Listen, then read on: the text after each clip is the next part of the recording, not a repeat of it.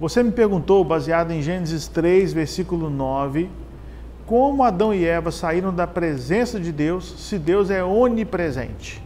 Bem, nós temos aí alguns caminhos para trilhar. Primeiro vamos ler o versículo que se encontra em Gênesis 3, versículo 9. Mas o Senhor Deus chamou o homem perguntando: Onde está você? Então Deus está procurando Adão. A sua pergunta é como é que eles podem sair da presença de Deus se Deus é onipresente? Nós temos aí dois caminhos a trilhar para entender bem esse processo. O primeiro caminho é o caminho da teofania, quando Deus se manifestava, quando Deus aparecia de alguma maneira. Por exemplo, a Shekinah de Deus ali com Moisés, a saça ardente também com Moisés. Momentos em que Deus se manifestava de uma maneira real, presente. E isso as pessoas poderiam evitar? Sim, poderiam se afastar, poderiam sair fora disso.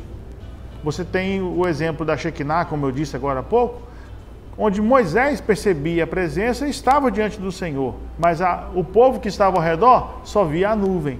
O povo não via a manifestação real de Deus. Moisés via, tanto que o texto bíblico fala que Moisés viu o Senhor face a face. Nós temos então a questão também do que é onipresença.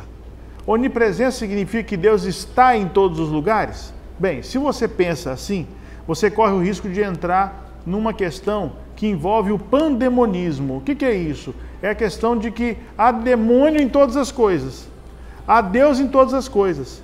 Porque se eu falo que Deus pode, Deus está em todos os lugares, eu estou dizendo que se uma barata for morta, eu matei Deus, porque Deus estava na barata. Então isso é muito complexo. Onipresença significa Deus pode estar em todos os lugares. Ele tem poder e autoridade para estar em todos os lugares. Como assim, pastor? É bem simples. Se ele sabe todas as coisas, aí entra a onisciência dele. Para que ele precisa estar em determinados lugares se ele sabe o que está acontecendo ali?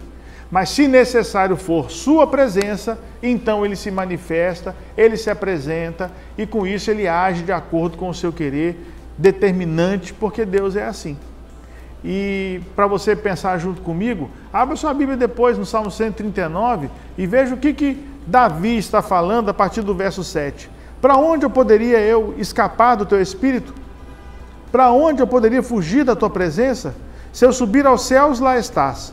Se eu fizer a minha cama na sepultura, também lá estás. Se eu subir com as asas da alvorada e morar na extremidade do mar, mesmo ali a tua mão direita me guiará e me susterá. Então Deus, sabendo de todas as coisas, consciente de todas as coisas, me faz entender que eu nunca saio da presença dele, porque ele sabe aonde eu me assento, aonde eu me levanto, ele sabe onde eu deito, aonde eu, eu vou acordar. Por isso, descanse no Senhor, saiba, ele é consciente de todas as coisas e, se necessário for, ele vai aonde você estiver para restaurar a sua vida. Deus é maravilhoso. A pergunta dele para Adão foi simplesmente para perceber: cadê você, Adão? A ideia era despertar Adão para mostrar que Adão fugiu da vontade do Senhor, mas que Deus já sabia onde ele estava?